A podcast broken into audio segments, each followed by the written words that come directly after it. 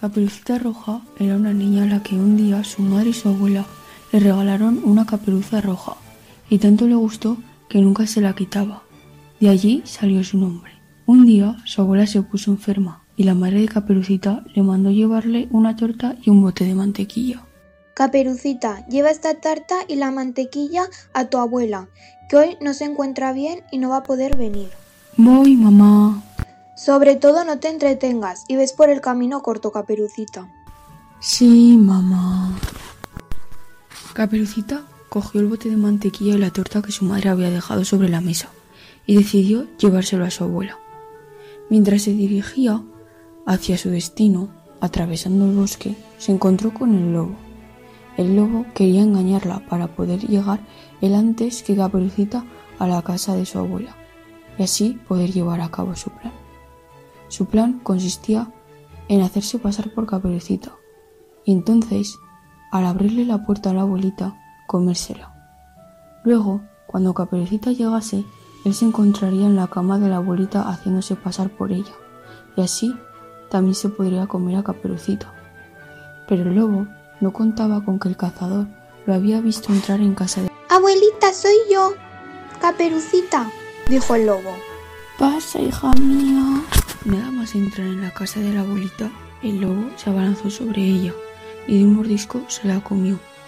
Se puso su ropa y, metida en la cama, esperó a que Caperucita llegase. Cuando Caperucita llegó... ¿Eres tú, hija mía? dijo el lobo. Sí, abuelita, te traigo una torta y un bote de mantequilla. Déjala en la cocina y ven, dijo el lobo. Ahora voy, abuelita. Cuando Caperucita llegó a la habitación, el lobo se tapó con la manta y comenzó a disimular. Mientras tanto, el cazador seguía afuera, esperando. Caperucita se quedó observando al lobo y, abuelita, ¿qué ojos más grandes tienes? Son para verte mejor. Abuelita, ¿qué orejas más grandes tienes? Son para oírte mejor. Abuelita, ¿qué boca más grande tienes? Es para comerte mejor. Entonces el lobo se abalanzó sobre Caperucita y se la comió. El cazador, al observar que ella tardaba mucho en salir de casa de su abuelita y al escuchar algún ruido sospechoso, entró en la casa y se encontró al lobo tumbado en la cama.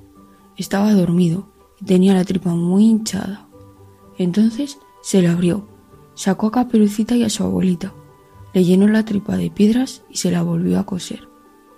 Cuando el lobo se despertó, fue al río a beber agua. Se inclinó hacia adelante y cayó al río por el peso de su tripa.